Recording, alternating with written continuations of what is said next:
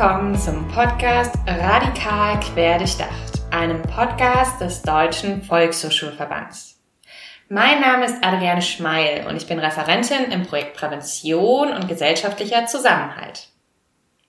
Wir blicken auf ein sehr spannendes Jahr 2020 zurück mit tollen InterviewpartnerInnen und aufgrund der Covid-19-Pandemie mit einer sehr besonderen Herausforderung für alle. Gerne würde ich beispielhaft ein Interview des letzten Jahres hervorheben. In Folge 9 habe ich mit Nava Zarabian von der Bildungsstätte Anne Frank gesprochen. Wir haben uns über extremistische Propagandainhalte im Netz ausgetauscht und sie hat uns von ihrem derzeitigen Projekt, dem Hass begegnen, Empowerment gegen Hass im Netz erzählt. Da sie sich auch im Bereich antimuslimischer Rassismus engagiert, beziehungsweise sich gegen diese Form der Diskriminierung ähm, ja einsetzt, hat sie uns auch von Erfahrungen berichtet, wo Menschen sich gegen Hetze und Ausgrenzung engagieren. Im PGZ-Projekt haben wir Ende letzten Jahres ein neues Modellkonzept zum Thema fertiggestellt. Natürlich stelle ich euch den Link in die Show Notes. An dieser Stelle möchte ich mich auch bei euch bedanken, also bei unseren Zuhörenden. Wir freuen uns natürlich, dass euch die Themen und vor allem die Inhalte der Gespräche mit unseren InterviewpartnerInnen gefallen und finden es großartig, wenn ihr hierdurch neue Anregungen für eure Arbeit erhaltet.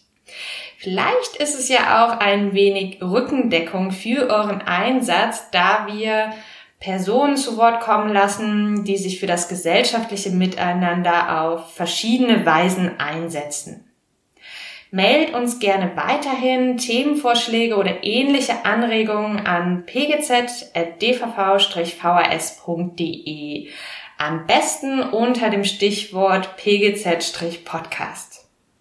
Nun aber Schluss mit dem ja Vorgeplänkel. Gerne stelle ich euch jetzt meine heutige Interviewpartnerin vor.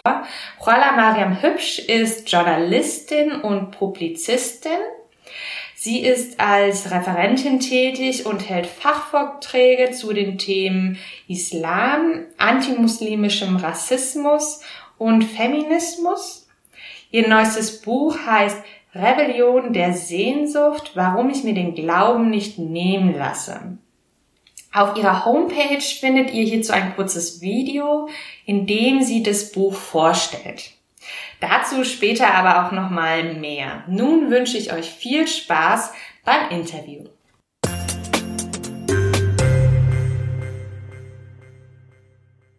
Herzlich willkommen, Frau Hübsch. Ja, hallo. Ich habe mir im, ja, in Vorbereitung an unser Gespräch Ihre Homepage und einige Artikel durchgelesen. Was mir sofort ins Auge gefallen ist, ist der Begriff hm, beziehungsweise die Bezeichnung Spoken Word Künstlerin. Ich hatte direkt die Bilder von Poetry Slam Abenden im Kopf. Ähm, was können sich unsere Zuhörenden unter dem Begriff Spoken Word Künstlerin vorstellen?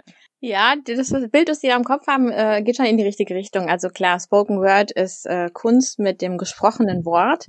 Ähm, also es sind oft lyrische, lyrische Texte, die in einem performativen Akt vor einem Publikum vorgetragen werden. Und das Ganze kommt ja von der ähm, Beat-Bewegung aus Amerika. Und da habe ich schon einen besonderen Bezug zu, weil ähm, es ist quasi so ein Familienerbe. Mein Vater hat das äh, damals auch inspiriert von den großen Beatniks, äh, William Burroughs und Allen Ginsberg. Äh, das waren so ganz wichtige äh, Literaten für ihn, große Figuren.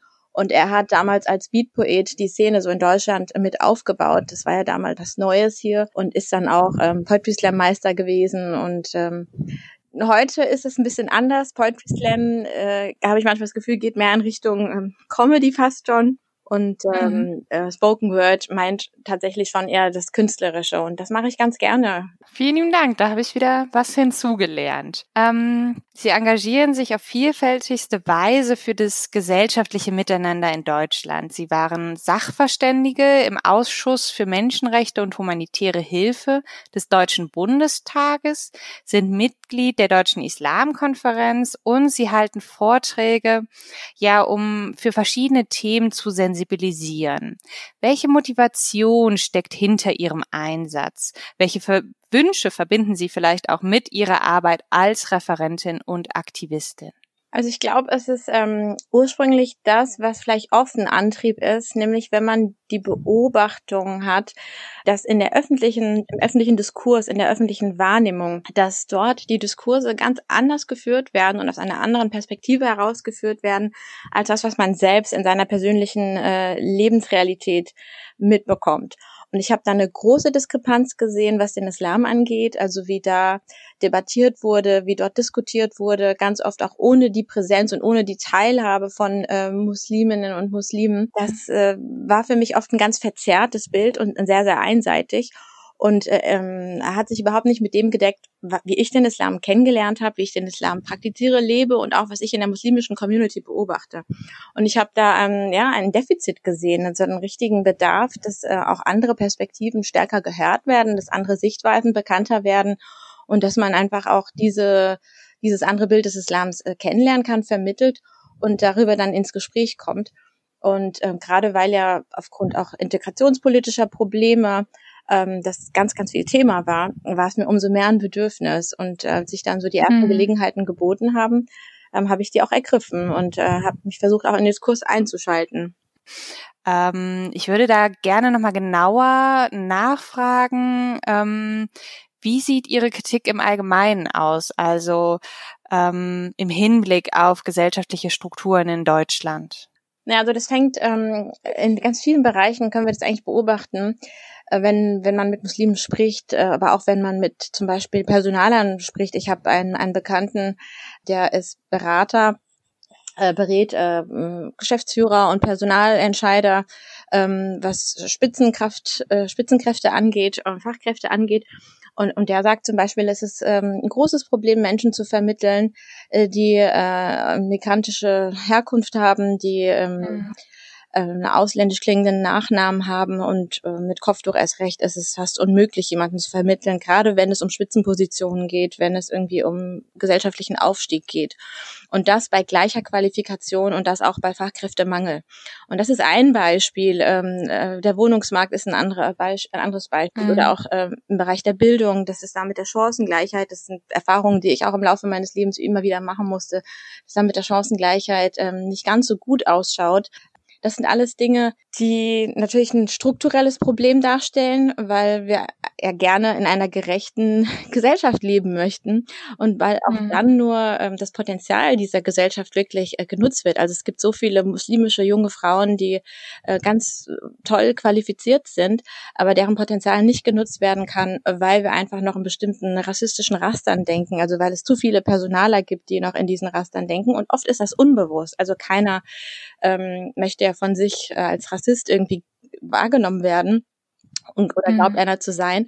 Aber es sind eben Denkweisen, also dass man zum Beispiel eher Menschen auswählt, ähm, wenn man eine personale Entscheidung zu treffen hat, die einem ähnlich sind, die ähnliche Hintergründe haben, die ähnlich sozialisiert sind, mit denen man irgendwie mehr anfangen kann. Und das Fremde, wo auch vielleicht kulturelle Einflüsse vorhanden sind, die man nicht so kennt, die man nicht so einordnen kann, da ist man dann unbewusst oft äh, etwas zurückhaltend und wählt dann vielleicht doch lieber den Kandidaten, ja, der der möglichst nah dran an diesem an dieser gesellschaftlichen Norm ist, weiß, männlich und und so weiter.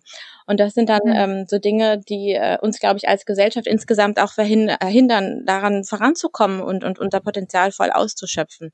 Ja, und dann kommt bei mir noch ein zweiter Aspekt dazu und das ist eben meine ähm, religiös-spirituelle Sozialisierung, wo ich auch gemerkt habe, dass ähm, wir uns als Gesellschaft insgesamt ähm, sehr stark von diesem Thema entfernt haben. Also über Religion spricht man eigentlich nicht. Das ist eher ein Tabuthema, mhm. da fühlen sich viele unwohl. Und äh, ich glaube, wir müssen uns stärker auch wieder die großen Fragen stellen und ähm, stärker auch über moralisch-ethische und religiöse Fragen debattieren und das nicht ähm, dem Einzelnen überlassen, sondern auch als gesell gesellschaftlich ähm, auch stärker angehen. In einem Beitrag auf Ihrer Homepage zum Thema antimuslimischem Rassismus ähm, geben Sie einen Ausblick für die Praxis und hier sprechen Sie beziehungsweise hier schreiben Sie von gegendiskursiven Inhalten und der Bedeutung von muslimischen Role Models. Warum sind diese zwei Aspekte aus Ihrer Sicht so wichtig? Also was Role Models angeht, ähm, es hat, glaube ich, zwei Funktionen. Also das eine ist, dass es natürlich ähm, für marginalisierte Menschen oder für Minderheiten, dass es auf diese Gruppen hineinwirkt und äh, empowernd ist, stärkend ist, wenn sie sehen, dass aus ihrer Community ähm, jemand repräsentative Funktionen einnimmt oder einfach auch sichtbar ist im öffentlichen Diskurs, präsent ist, weil das sie dann stärker auch anspricht, sie abholt und dazu führt, dass sie sich auch stärker integrieren ne? oder auch stärker mhm. selbst angespornt sind, ähm, an dem gesellschaftlichen Fortkommen und an dem gesellschaftlichen Fortschritt irgendwie teilzuhaben, also sich einzubringen. Äh, sie haben das Gefühl, oder man hat selbst auch das Gefühl, ähm, äh, man wird wahrgenommen, man wird ernst genommen, die eigene Perspektive ist wichtig. Und das ist, glaube ich, gerade für junge Menschen ganz wichtig, dass es da möglichst viele Repräsentanten gibt, auch im öffentlichen Raum, die eine Diversität auch widerspiegeln, die wir in der Gesellschaft mhm. schon längst haben, in der Realität und die sich aber oft mhm. in bestimmten repräsentativen Positionen, Spitzenpositionen äh, nicht so widerspiegelt. Ne? Und gegendiskursive ähm, Inhalte sind auch äh, äh, sehr, sehr wichtig, damit der damit eben die Diskurse, die wir haben, also teilweise habe ich das Gefühl, das ist wirklich ermüdend, weil, weil das so wiederholend ist, gerade was die Islamdebatte angeht. Also seit Jahren diskutieren wir da eigentlich über die gleichen Themen, über die Kopftuchdebatte, äh, Kopftuchverbot, äh, Minarettverbot war eine Zeit lang, Gebetsverbot, aber auch so Geschichten wie ähm, Islam und Gewalt. Also das hört eigentlich nicht auf. Es sind immer wieder ganz, ganz ähnliche ähm, Diskussionen, ohne dass wir da gesellschaftlich irgendwie wirklich vorankommen. Und ich glaube, das könnte sich ändern, wenn viel mehr ähm, Personen mit in den Diskurs involviert sind, die es auch betrifft, die da aus, ähm, aus dem Innen, aus, aus dem Inneren der Community heraus stärker berichten können, die authentische Erfahrungen haben und ähm, wo es nicht einfach nur der Blick von außen ist, der, der die Berichterstattung auch dominiert. Das könnte sehr bereichernd mhm. sein. Ja. Bei Ihnen klang das jetzt auch immer wieder an, dass ähm, vielleicht auch die eigene religiöse Spiritualität ähm, einen Einfluss genommen hat auf Ihre Aktivitäten. Und gerne würde ich Sie auch hier nochmal fragen, inwieweit ja, Ihr eigenes Verständnis oder Verhältnis zur Religion und zur Politik einen Einfluss auf Ihre Aktivitäten genommen hat. Ja, ich denke, das war tatsächlich ein sehr großer Einfluss. Ich bin in einem Haushalt groß geworden, ähm, wo beide Eltern sehr religiös waren, aber es war keine Religiosität, ähm, die irgendwie von ähm, also so eine orthodoxe, dogmatische Vermittlung von Religion hat bei uns nicht stattgefunden, auch kein autoritärer Erziehungsstil, sondern ähm, das, was ich erlebt habe, war, dass meine Eltern eine sehr lebendige Beziehung zu Gott hatten und das sehr authentisch auch vorgelebt mhm. haben. Und ähm, dieser Bezug zu Gott, dass Gott keine abstrakte Person ist oder kein abstraktes Wesen, sondern ähm, etwas, äh, ein Wesen ist, das äh, nahbar ist, der das kommuniziert, dem, dem man sich hinwenden kann, das auf Gebete antwortet. Ähm, das ist so eine Erfahrung, die ich ganz konkret gemacht habe und die mir meine Eltern sehr, sehr ähm, ja nahbar vorgelebt haben. Und ich glaube, das prägt dann schon fürs Leben, wenn man wenn man äh, in so mhm. eine Kindheit gegangen ist.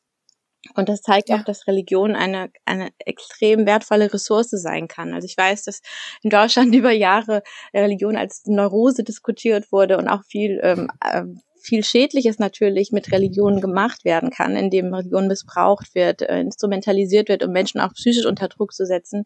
Aber es gibt eben auch diese andere Komponente, und ich glaube, das ist auch die Absicht, die eigentlich hinter Religion steckt, nämlich eine sehr, sehr starke Ressource zu sein, um Menschen ähm, äh, zu zufriedenen Menschen zu machen, die innerlich Glück empfinden können durch ihre Beziehung auch zu einem, zu einem Schöpfer. Und das ist so die Erfahrung, die ich gemacht habe.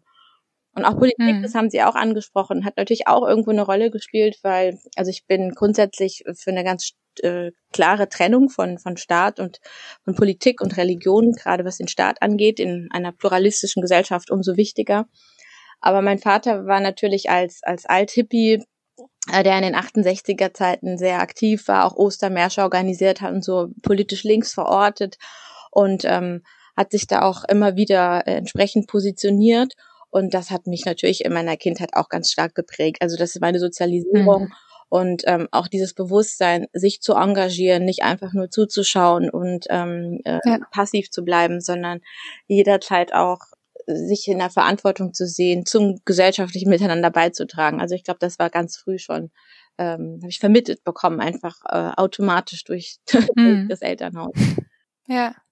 Was ich sehr spannend fand, war ähm, ein kurzer Absatz auf ihrer Homepage, äh, wo sie die Frage aufwerfen, ob es eine Allianz muslimischer und säkulärer Feministinnen geben kann im Kampf gegen Sexismus und Rechtspopulismus. Können Sie uns Ihre Perspektive hierzu näher erläutern, beziehungsweise den Gedankengang, der ähm, ja hinter dieser ähm, Frage steckt? Ja, also ich glaube, äh, teilweise gibt es diese Allianz sogar auch schon. Ähm, und ich glaube, die kann noch viel stärker werden. Und zwar hat sich das ähm, gezeigt, vor allem, glaube ich, nach den Diskussionen um die Silvesternacht in Köln, als es zu den Belästigungen und ähm, sexuellen Übergriffen kam ähm, dass man da hinterher beobachtet hat, dass äh, sich viele Rechte ähm, diesen Diskurs quasi vereinnahmt haben, indem sie ähm, so getan haben, als ob sie sich jetzt für Frauenrechte einsetzen würden. Aber da wurde der Feminismus letztendlich nur vereinnahmt, um einen dahinterliegenden Rassismus zu kaschieren. Ja? Und äh, das hm. ist dann vielen säkularen Feministinnen auch ähm, klar geworden. Also gerade die intersektionalen Feministinnen, also die jüngeren Netzfeministinnen, die sind da sehr sensibel für und merken das auch und haben ja auch auch dieses Anliegen, ähm, für eine gerechtere Welt zu streiten, äh, die ähm, die Menschen in ihrer Diversität unterstützt und ähm, die Teilhabe ermöglicht, Selbstbestimmung, Gleichberechtigung ermöglicht und die da auch den Schulterschluss sucht zu, zu marginalisierten Minderheiten. Und da ist ja der Kerngedanke, was intersektionalen Feminismus angeht, dass es eben Diskriminierungen gibt, die sich überschneiden und äh, mhm. potenzieren teilweise sogar. Also wenn ich als äh, also ich kann als Frau diskriminiert werden, ähm, aber wenn ich dann auch noch eine schwarze Frau bin, dann erfahre ich nicht nur Sexismus, sondern auch Rassismus. Und wenn ich dann noch eine schwarze mhm. Frau bin, die ein Kopftuch trägt, dann kommt eben noch der antimuslimische Rassismus dazu. Und ich bin ähm, äh, auf mehreren Ebenen betroffen. Und ähm, mhm. darauf aufmerksam machen wollen ja die intersektionalen Feministinnen.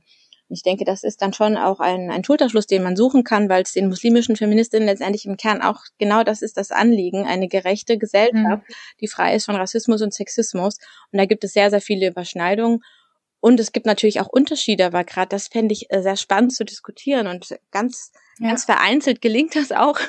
Also ich hatte schon äh, mit einzelnen Feministinnen interessante, spannende Gespräche, aber so der große Diskurs ist noch nicht so weit. Da haben wir noch diesen alten Kampf, ja, Feminismus versus Islam irgendwie. Und das ist aber, glaube ich, etwas mhm. veraltet, weil das ist die Generation Ali Schwarzer, die, die diesen, die diese Fronten aufmacht und sehr stark auch geprägt ist von dem sogenannten politischen Islam, wo das Kopftuch zum Beispiel auch missbraucht wurde als politisches Symbol.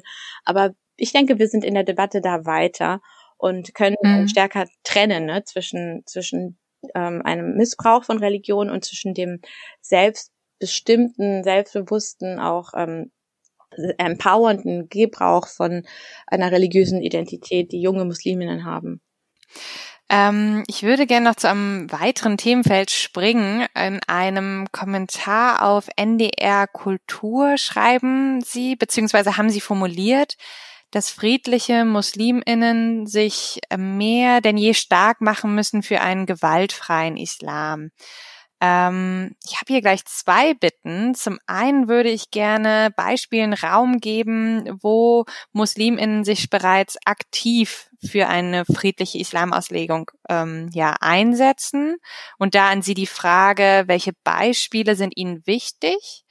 Die zweite Frage oder Bitte wäre, können Sie vielleicht beschreiben, wie es aus Ihrer Sicht gelingen kann, das Bild eines ja friedlichen Islams zu festigen?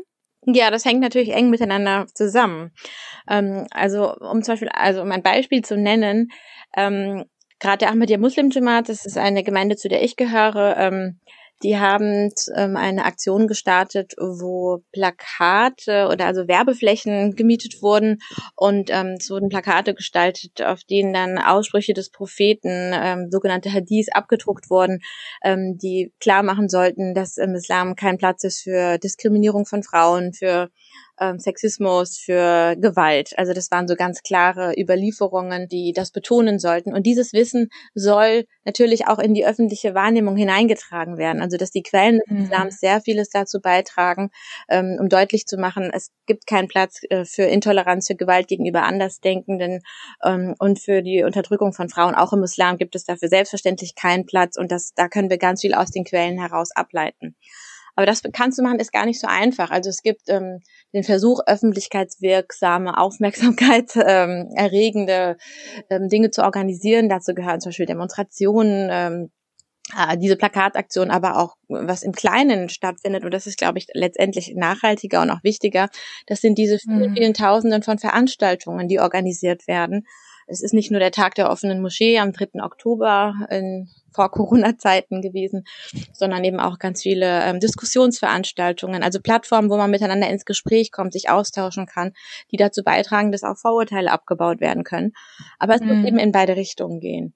Und deswegen ähm, ja. der zweite Aspekt, es kann nicht nur nach außen hin, äh, also dieses Bemühen von Muslimen nach außen hin zu sagen, Gewalt hat nichts mit dem Islam zu tun, das wird ihnen ja mhm. kaum noch abgenommen, weil es einfach ein real existierendes Problem äh, gibt mit Extremismus in den eigenen Reihen. Und deswegen ist es, glaube ich, sehr, sehr wichtig, auch nach innen hin ähm, diese Arbeit zu leisten. Also ähm, eine alternative ähm, Islamexegese vorzustellen. Und auch das wird gemacht. Also ich kann da vor allem für meine Gemeinde eben sprechen. Ich weiß, dass in der Ahmed Muslim Jamaat dass es da seit Jahrzehnten ähm, eine ganz äh, intensive Auseinandersetzung gibt mit den sogenannten Gewaltstellen und dass da ähm, dass auch in der Jugendarbeit, in der Bildungsarbeit innerhalb der Gemeinde immer wieder ähm, äh, gezeigt wird durch Imame, durch religiöse Autoritäten, dass ähm, eine vernünftige, ganzheitliche Exegese, die in sich stimmig ist, nur zu dem Ergebnis kommen kann, dass man aus dem Islam keine Gewalt ableiten kann und dass sich diese Gewaltverse nur auf ganz bestimmte, konkrete, historisch äh, äh, bedingte Kriegssituationen beziehen, auf einen Verteidigungsfall beziehen und auf keinen Fall zu verallgemeinern sind. Und da gibt es eben sehr viel mhm. aus den Quellen, aus den Aussprüchen des Propheten, aus der islamischen Geschichte, was diese Exegese, diese Auslegung auch ähm, bestätigt und, und äh, ihr eine ganz eine gute Grundlage auch gibt. Und dieses Wissen, glaube ich, muss sowohl intern als auch extern viel bekannter gemacht werden. Das muss auch innerhalb ja. der muslimischen Community stärker diskutiert werden. Und da gab es sicherlich auch viele Versäumnisse. Also viele Muslime konnten ja oft selbst theologisch äh, da gar nichts zu sagen, weil ihnen auch einfach das Wissen mhm. fehlt. Und äh, da haben es natürlich dann ähm, extreme Auslegungen und, und radikale ja, Gelehrte, die vor allem im Netz ja agieren und weniger so in den klassischen Moscheeverbänden, die haben es dann leicht, in diese Lücke zu schlüpfen, in diese Bildungslücke auch zu schlüpfen und dann im Zweifelsfall Menschen zu radikalisieren. Deswegen ist es, glaube ich, ganz wichtig, da ein gutes Fundament auch an Wissen aufzubauen. Hm. Umso spannender und vielleicht auch wertvoller, dass Sie sich hier auch engagieren und ähm, ihren Beitrag leisten. Ähm, abschließend möchte ich noch auf Ihr neuestes Buch zu sprechen kommen. Vielleicht passt es auch ganz gut. Das Buch Rebellis Rebellion der Sehnsucht, warum ich mir den Glauben nicht nehmen lasse. Womit beschäftigen Sie sich hier und wer sollte das Buch vielleicht lesen? Ja, also es sind im Grunde genommen äh, sieben äh, kurze Essays, zu den großen Fragen des Lebens, würde ich sagen. Also das sind die Fragen, die, glaube ich, viele Menschen beschäftigen. Es ist ein Essay über Gott, ähm, aber es geht eben auch um die Frage, äh, warum gibt es Leid? Also wie kann es sein, dass es Gott gibt und gleichzeitig so viel Leid? Das beschäftigt viele Menschen. Und was ist da die Antwort mhm. ähm, des Islams oder der sufisch-mystischen ähm, Auslegung des Islams auch auf, auf diese große Frage. Aber ich beschäftige mich auch eben mit der Liebe, mit ähm, ganz viel auch mit modernen Phänomenen wie, wie Social Media. Was machen die eigentlich mit unserer Liebe, also Liebe in Zeiten des Kapitalismus? Mhm. Ähm, auch die Frage nach Schönheit. Was ist Schönheit in Zeiten des Kapitalismus? Und es geht um die Frage, auch um den Tod. Ich glaube, darüber reden wir viel zu wenig und äh, darüber müssen wir aber reden, vor allem dann, wenn wir auch über Glauben reden. Und es geht um Vernunft. Also für mich äh, gehört Glaube und Vernunft äh, untrennbar miteinander zusammen. Also da gibt es keinen Widerspruch. Das muss zusammen gedacht werden. Und wie kann das gehen aus, aus islamischer Perspektive? Aber ich würde nicht sagen, dass das ähm, nur ein Buch ist für Menschen, die sich irgendwie ähm, für den Islam interessieren, sondern es ist vielleicht allgemein ein Buch für Menschen, die eine andere Perspektive kennenlernen möchten auf die großen Fragen des Lebens, die auf der Suche mhm. sind möglicherweise. Es ist sicherlich auch vor allem ein Buch für junge Menschen, weil ich mich eben mit den modernen, jungen Phänomenen ähm, unserer Zeit auseinandersetze, aber mir auch die Frage stelle, warum fällt es uns so schwer zu glauben? Weil irgendwie wollen wir schon alle glauben. Wir glauben an, an die Liebe mhm. und an das Gute und an die Hoffnung und an die Gerechtigkeit, aber es fällt uns sehr schwer, an ein, an ein Wesen zu glauben, das, das dann irgendwie auch noch Gott heißen soll, weil es eben diesen dieser Ballast der institutionalisierten Religion, der, der, der schreckt ab. Und da möchte ich so einen neuen Zugang auch zu schaffen, äh, wie ich als, als Muslimin, die sich auch ähm, als moderne Person äh, in Deutschland beheimatet, ähm, sozialisiert fühlt, ähm, wie ich trotzdem ähm, das äh, zusammenbringe und warum es so bereichernd auch für mich ist.